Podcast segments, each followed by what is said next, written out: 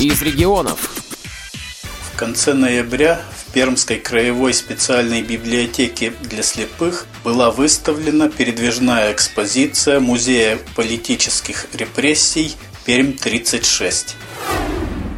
Представьтесь, пожалуйста. Трофимов Максим Павлович, э, заведующий экспозиционно-выставочным отделом. Как появился этот музей? Музей э, был открыт еще э, в 1994 году на месте лагеря для политических заключенных, который носил официальное название «Исправительно-трудовая колония ВС-389, дробь 36». Отсюда и название Пермь-36. И когда в годы перестройки политические заключенные все были освобождены, лагерь был заброшен, э, пришел в запустение, и группа энтузиастов, историков наших пермских решили восстановить этот объект, музифицировать его, сделать на его месте музей политических репрессий.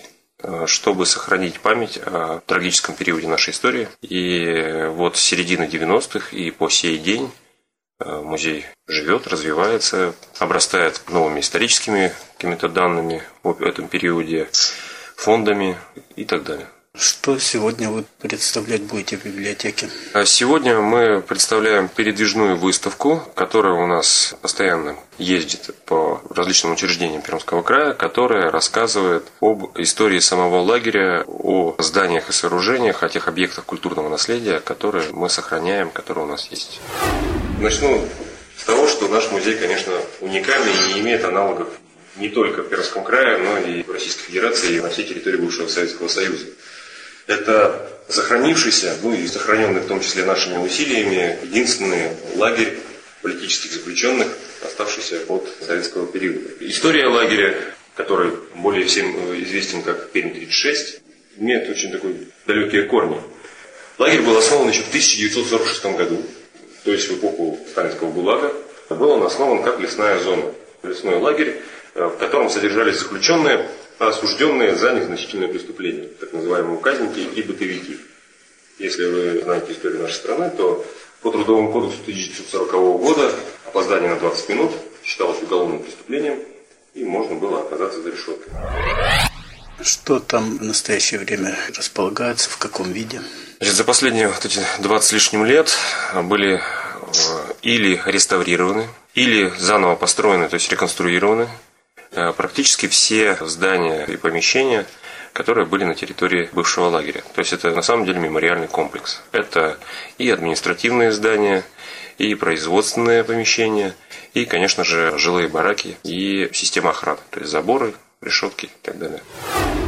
Первый период, с 46 по 53 год, до смерти Сталина, лагерь был лесным. Его вполне могла бы постигнуть та же самая судьба, как и сотни и тысячи других лагерей на территории Советского Союза, которые после смерти Сталина были заброшены. Когда начинается амнистия и массовое освобождение заключенных из ГУЛАГа, но лагерь сохранился. Причина очень на самом деле простая. В конце 40-х годов на базе лагеря была основана механизированная транспортная колонна. Там начали применять новые технологии работы в лесном хозяйстве, и поэтому было решено нецелесообразно разрушать такую мощную материальную базу, и лагерь сохранился. С 53 по 72 год в лагере содержались заключенные, бывшие сотрудники правоохранительных органов. Первыми там оказались как раз сотрудники Лаврентия Павловича Берия. На территории комплекса, кроме того, что это объект культурного наследия Пермского края, действуют постоянные э, экспозиции, посвященные истории политических репрессий, причем разных периодов советской истории. То есть как от истории сталинского ГУЛАГа до истории хрущевских и брежневских политических репрессий. Также действуют э, передвижные выставки и временные выставки, которые приурочены каким-либо э, памятным датам из истории нашей страны. С 1972 по 1987 год заключенные делали запчасти для утюгов.